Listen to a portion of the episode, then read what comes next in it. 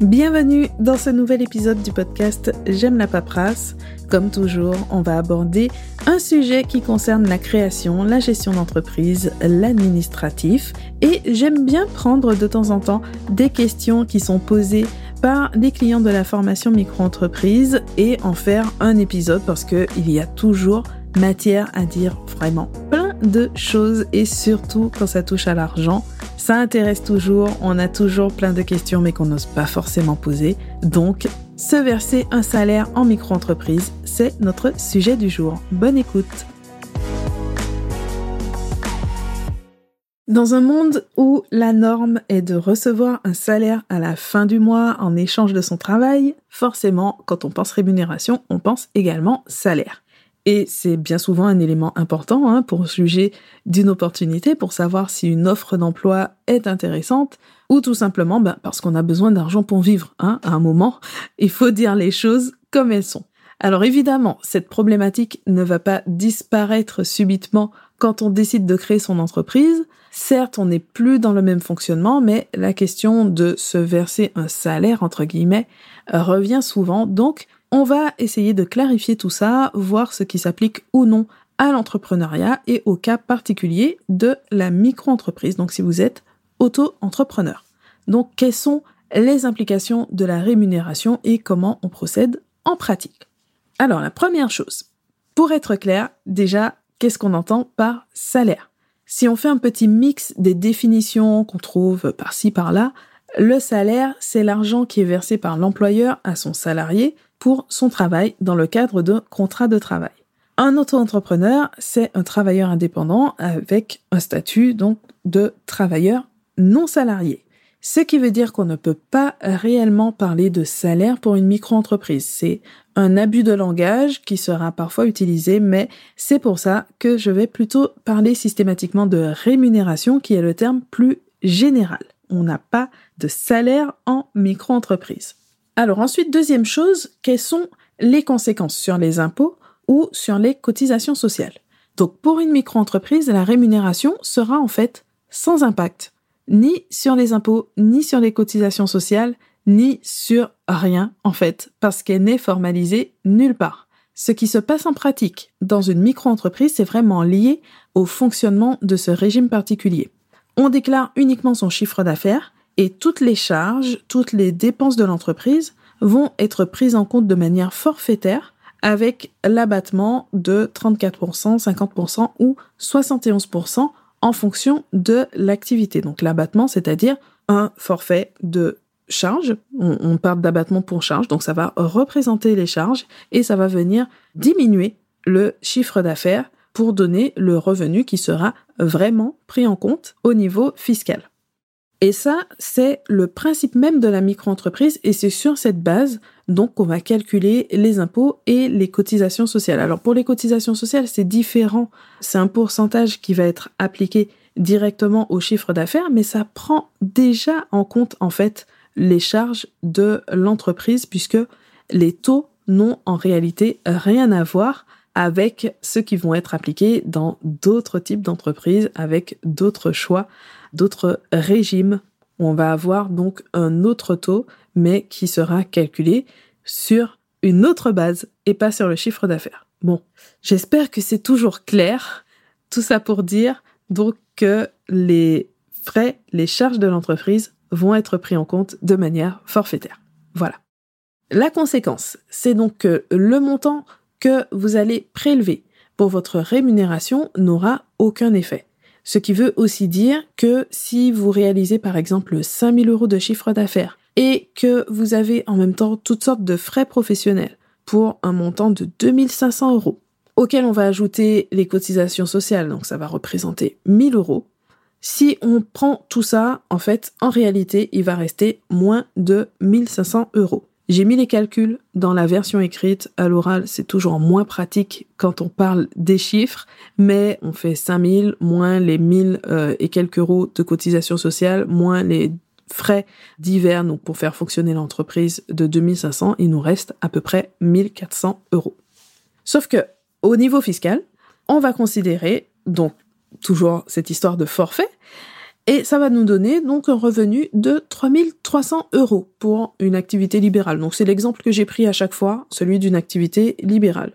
Donc l'impôt sur le revenu, le revenu fiscal de référence, toutes les conséquences que ça peut avoir à chaque fois que vous devez justifier vos revenus, euh, ne serait-ce que bah, par exemple pour un logement ou pour, euh, bah, ça peut être des aides, ça peut être euh, le, le, tarif de la cantine des enfants, enfin il y a plein de choses comme ça qui vont être basées sur le revenu et pour lesquelles on va devoir donner son avis d'imposition. Eh bien tout ça, ça va être basé sur un revenu théorique de 3300 euros, alors que en réalité, à la fin du mois, vous avez 1500 euros. Donc, euh, même pas la moitié. Et ça, clairement, c'est une limite du régime de la micro-entreprise et c'est ce qui fait que ce régime peut être avantageux ou au contraire devenir un piège dès que vos dépenses sont beaucoup plus importantes. Ensuite, en ce qui concerne l'aspect pratique, le formalisme, encore une fois, on revient au fonctionnement particulier de la micro-entreprise puisque c'est le chiffre d'affaires qui va être pris en compte et un forfait qui représente les charges. Du coup, tout est allégé au niveau comptable et il n'y a aucun formalisme lié à la rémunération. Donc se payer quand on est auto-entrepreneur, c'est donc simplement faire un prélèvement dans la trésorerie de l'entreprise, c'est le fait de faire un virement et ça s'arrête là. Après, si on sort un peu du cadre administratif, là, on va avoir de vraies problématiques. Ça va être que l'entreprise soit en mesure de générer un revenu suffisant, et ensuite bah, la gestion de la trésorerie de façon saine au quotidien. Et donc pour gérer cette euh, rémunération au niveau de la micro-entreprise, la première vraie question, ça va être celle du développement de l'entreprise. On en revient au cœur de l'entreprise, à son modèle économique. Avoir une activité, des produits, des tarifs, une manière de vendre, une manière de communiquer, etc., qui convergent dans le but de développer une entreprise viable et rentable.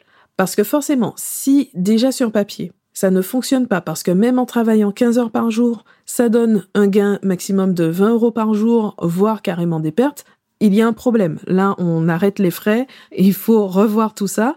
Et la première chose à faire, c'est donc de mettre en place des actions ou de faire évoluer les piliers de l'entreprise pour arriver à cette rentabilité. Ensuite, on a l'aspect fluctuant du chiffre d'affaires. Ça, de toute façon, c'est le cas d'une manière générale d'une entreprise, hein, d'une activité indépendante. Mais le modèle économique va avoir un impact à ce niveau. Ça va être le modèle économique d'une manière très générale, parce que c'est différent si on a euh, des prestations ponctuelles, des grosses prestations, ou alors des ventes euh, régulières, des abonnements, etc. Tout ça, ça va avoir un impact très important sur l'aspect de la trésorerie. Et ça peut être aussi simplement des aspects comme les modalités de paiement qu'il va falloir adapter pour assurer un minimum de stabilité si les périodes creuses ou l'insécurité sont trop importants. Donc, il y a pas mal de leviers plus ou moins importants sur lesquels on peut agir. Ça peut être en diversifiant l'activité, en modifiant, euh, donc comme on a dit, les modalités de paiement, en revoyant le modèle économique pour l'adapter. Ça ne sera pas forcément possible de vraiment lisser, mais au moins avoir une situation suffisamment saine par rapport à vos besoins et aussi par rapport à ce que vous êtes prêt à accepter et à gérer dans votre quotidien pour que ce ne soit pas non plus une source de stress permanent. Derrière, on peut avoir aussi des aspects purement de gestion de trésorerie, par exemple, si vous avez une activité saisonnière ou quelques gros contrats qui vont générer une partie très importante des revenus sur une courte période, il faut apprendre à considérer la trésorerie de l'entreprise sur une année plutôt que mois par mois. Si vous encaissez 15 000 euros en mars et que vous savez que le chiffre d'affaires des mois suivants sera beaucoup plus faible, Évidemment, vous ne flambez pas tout en mars et à ce moment-là, vous lissez plus ou moins vos revenus, même si une partie a déjà été encaissée. Donc tout ça, ça passe aussi par l'anticipation des dépenses qui n'ont pas forcément lieu tous les mois, comme la cotisation foncière des entreprises quand on n'est pas mensualisé, ou encore les périodes de congé si elles entraînent un arrêt ou au moins une baisse de l'activité, les dépenses imprévues, oui, parfois il faut prévoir un peu l'imprévu en se laissant une certaine marge. le renouvellement du matériel, etc. Enfin, tout ce qui n'apparaît pas dans l'activité courante, mais fait bien partie de la vie de l'entreprise. D'où encore ce besoin d'avoir une vision assez large, de ne pas fonctionner mois par mois, mais d'avoir un minimum de vision un peu plus euh, à long terme. Et donc, pour tout ça, il y a une question de visibilité sur la vie de l'entreprise qui demande d'aller au-delà de l'obligation légale d'enregistrer ses encaissements. Il y a une question de décision, d'anticipation, de clarté dans la gestion de l'argent de l'entreprise. Mais après tout ça, on va quand même déconstruire une idée reçue avant de terminer cet épisode, l'idée selon laquelle un auto-entrepreneur ne pourrait pas bien gagner sa vie. Dans la tête de certaines personnes, le raccourci va être vite fait. Micro-entreprise égale travailleur précaire. Parfois, ça ne va pas plus loin que ça. Alors, dans les faits, c'est une partie de la réalité économique de notre pays. Tout comme il y a des salariés précaires, si on regarde les chiffres, effectivement, on a beaucoup plus de bas revenus, de situations précaires chez les auto-entrepreneurs par rapport aux autres types d'entreprises.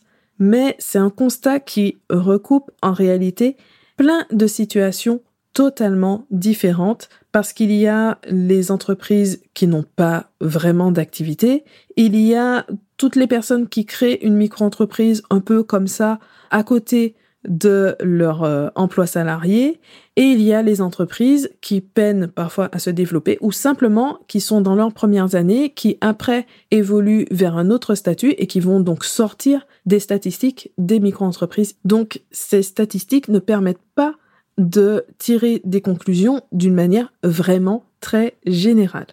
Maintenant, pour les entreprises d'une manière générale, et encore plus pour les petites entreprises, il y a aussi le fait de devoir aller chercher l'argent, de devoir construire le modèle économique de l'entreprise et soit multiplier les casquettes, donc avoir des compétences qui n'ont rien à voir avec le métier exercé, les avoir euh, ben, par rapport à une vie antérieure, par rapport à la formation qu'on peut avoir, ou le fait simplement de développer ces compétences au fur et à mesure, ou alors il faut payer quelqu'un pour déléguer ces tâches.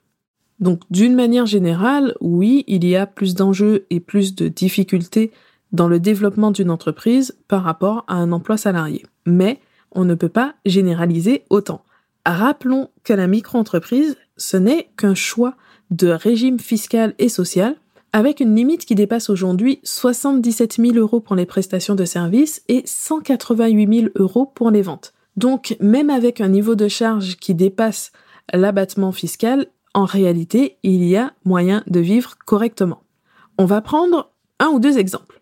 Donc si on prend un chiffre d'affaires de 5 000 euros par mois, donc 60 000 euros pour l'année, hors taxe et toujours en activité libérale.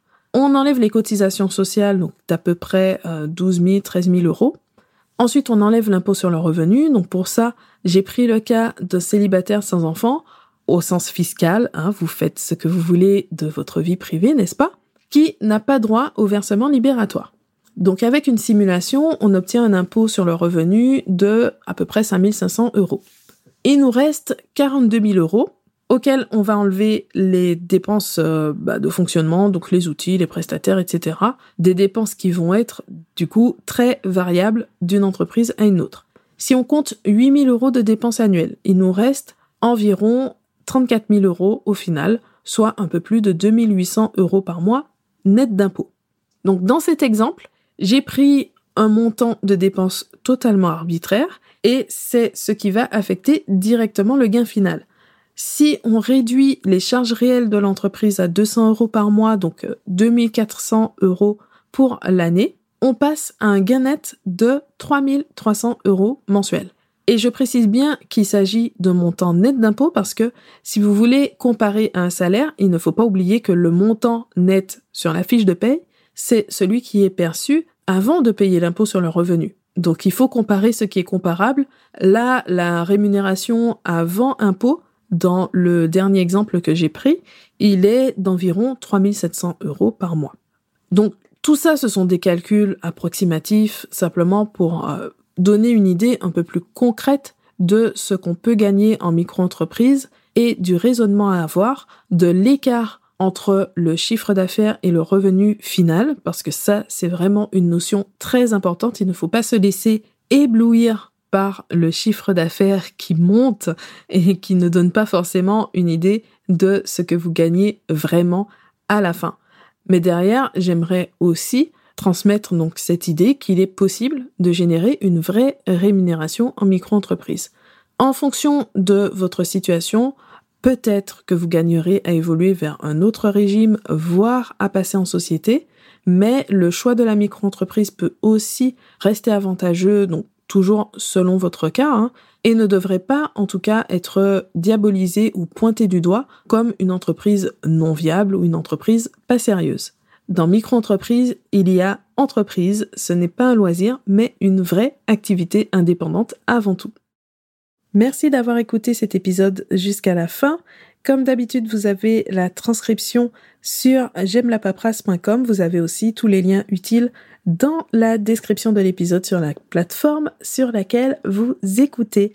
Merci pour votre fidélité, merci aussi pour toutes les notes, les commentaires, les mails aussi que j'ai reçus, les messages, simplement bah, pour euh, dire merci et pour euh, me faire savoir que vous appréciez les contenus, ça fait toujours plaisir et tout ça, ça aide le podcast à se développer. Donc n'hésitez surtout pas si vous voulez plus d'informations aussi sur mes formations, la formation micro-entreprise qui est éligible au CPF, vous l'avez également dans la description de l'épisode et sur le site j'aime la Merci et à bientôt pour le prochain épisode.